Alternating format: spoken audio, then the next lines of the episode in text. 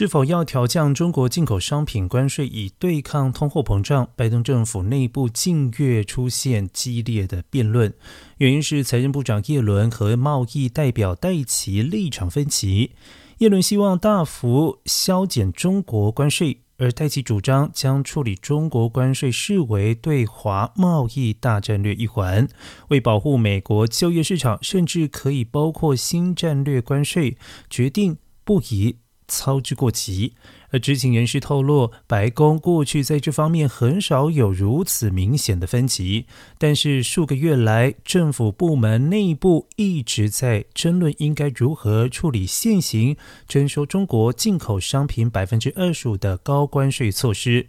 而前总统特朗普任内对价值三千七百亿元的中国进口商品实施高关税，也令。美国公司损失数十亿元。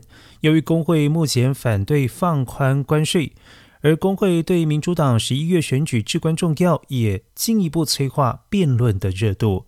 而拜登已经告诉工会领袖，会让工会参与关税相关的最终决定。